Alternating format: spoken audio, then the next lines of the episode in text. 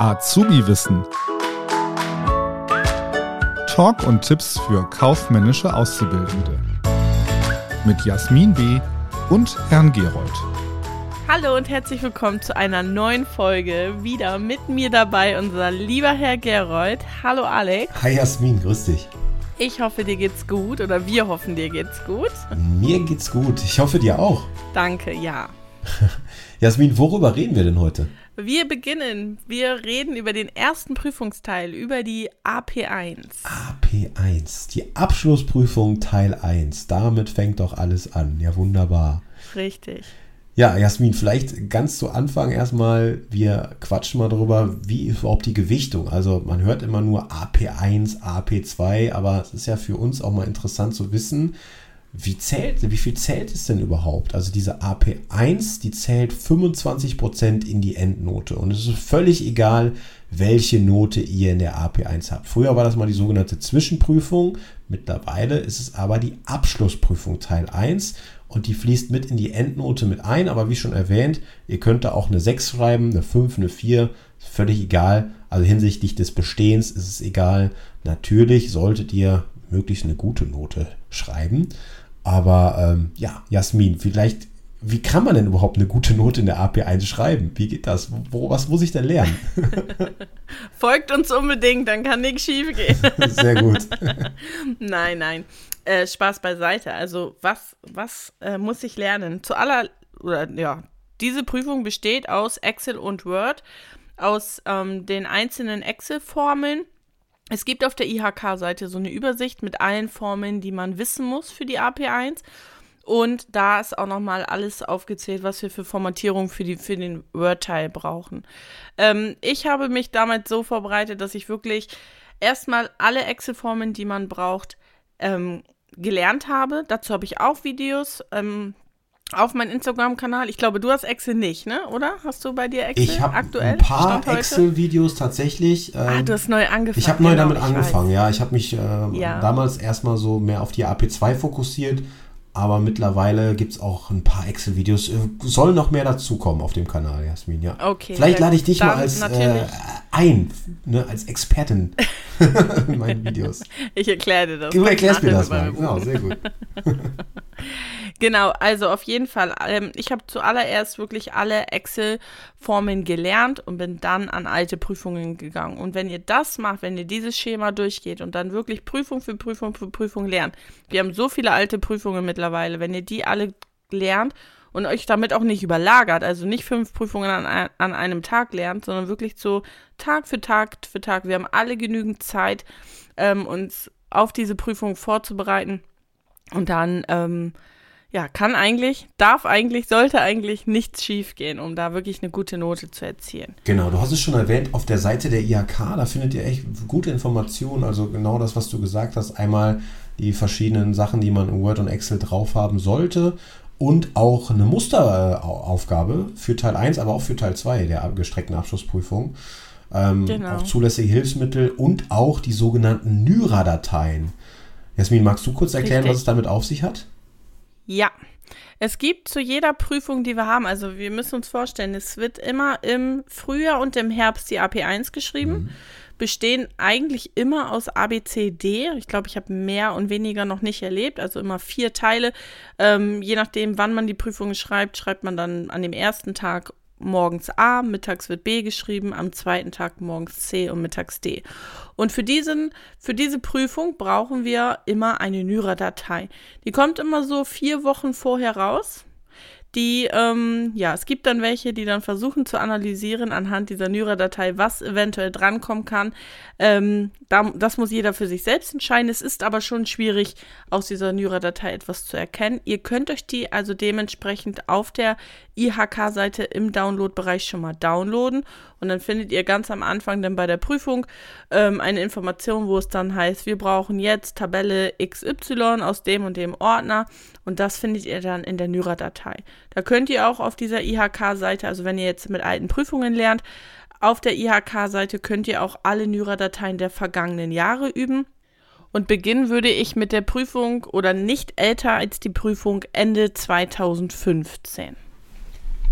Genau, vielleicht noch ganz kurz, welche Lernfelder sind denn überhaupt relevant? Ne? Also offiziell relevant ist Lernfeld 1 bis 4, wobei ich sagen würde, Lernfeld 1 könnt ihr ein bisschen vernachlässigen. Also das habe ich noch nie gesehen in der alten AP1, dass irgendwas zum Thema Rechtsform oder ökonomisches Prinzip oder VWL oder sowas drin äh, vorkam. Wohl aber Lernfeld 2, also sowas wie Ergonomie, äh, Büroform oder auch Schriftgutverwaltung. Das würde ich mir auf jeden Fall schon mal angucken. Dazu kann was kommen. Und natürlich halt Lernfeld 3 und 4. Und in diesem Sinne, ja, Word und Excel quasi als Grundgerüst. Wobei man sagen muss, ähm, Jasmin, wie war es bei deiner Prüfung? War mehr Excel oder mehr Word? Und ich würde sagen, das war gut gemischt. Gut gemischt, ne? Okay, Ja, das ist auch manchmal ja. immer anders, ne? Manchmal ist schon der Ja. Excel-Teil etwas, ja, größer. Manchmal dann der Word-Teil hat einen größeren Anteil, aber im Prinzip sind es immer so, ja, vier, fünf Aufgaben, die ihr da, ja, ähm, innerhalb von, das haben wir noch gar nicht gesagt, wie lange man Zeit hat, innerhalb von zwei Stunden, ne? 120 Minuten hat man Zeit Richtig, ja. für diese Prüfung. Und die Prüfung ist eine PC-Prüfung. Du hast ja eben schon richtigerweise gesagt, es gibt A, B, C, D. Jetzt fragt ihr euch, hä, warum gibt es so viele Gruppen und warum kommen manche vormittags und manche nachmittags dran? Ja, das liegt natürlich daran, dass wir nicht so viele PCs haben. Ne? Also stellt euch vor, bei der schriftlichen Prüfung, wenn ihr einfach ein Blatt bekommt, dann könnt ihr in einem riesigen Saal in der Aula sein mit 100 anderen Leuten. Aber beim PC, ja, meistens hat so ein PC-Raum 20, wenn es hochkommt, 30 PCs und da können natürlich nicht alle abgefrühstückt werden. Und deswegen ja immer in so Gruppen. Und äh, wie war es bei dir? Hattest du vormittags oder nachmittags? Weißt du das noch? Ich hatte den Teil C, also am zweiten Tag vormittags. Ah ja, und hast du dann die anderen so gefragt, die A und B hatten? So, was kam denn so dran? Natürlich. Aber geholfen hat mir das nichts. Also da muss man auch wirklich für sich selber dann entscheiden, will man das oder will man das nicht. Ne? Also das kann einen natürlich auch zusätzlich irgendwie durcheinander bringen. Ja, ne, das heißt schon, dass die äh, Teile schon ja differenziert zu betrachten sind. Also das Thema Ja. kann schon ähnlich sein, ja, aber äh, trotzdem nochmal ganz anders. Ne? Und für Excel bringt es einem ja auch nichts. Ne? Also das heißt, ihr müsst Genau. ja trotzdem die Funktion irgendwie dann in der Prüfung drauf haben. Und Genau. äh, genau. Vielleicht noch zu erzählen, Mhm. ähm, diese Prüfung, wie du schon gesagt hast, die besteht so zwischen eins und ich sag mal, also, ja, vier bis fünf Aufgaben und dann immer so Teilpunkte, die bauen aufeinander auf. Also es macht jetzt keinen Sinn zu sagen, ah, ich starte mit Aufgabe drei oder so, weil es ist meistens so, dass man irgendwie zum Beispiel in Excel irgendwas erstellt, was analysieren soll und dann in Word dann dazu den passenden Brief, die E-Mail oder einen Aushang oder was auch immer erstellen soll. Kann natürlich auch umgekehrt sein. Ähm, das heißt, es baut aufeinander auf. Es ist eine Gesamtsituation, die ganz oben beschrieben ist an, in der Prüfung und die sich dann durch diese ganze Prüfung ähm, ja, langhangelt. Ganz Genau. am Anfang gibt es, was auch nochmal wichtig ist, auf der allerersten Seite steht so ein Bearbeitungshinweis. Ähm, lest den auch immer, ne? Also, weil da, da stehen so ein paar Hinweise drin. Wenn ihr die nicht beachtet, zum Beispiel, wo kommt euer Name hin und so weiter. Das zählt aber auch für die AP2 und auch für die Viso. Lest das unbedingt. Ganz genau.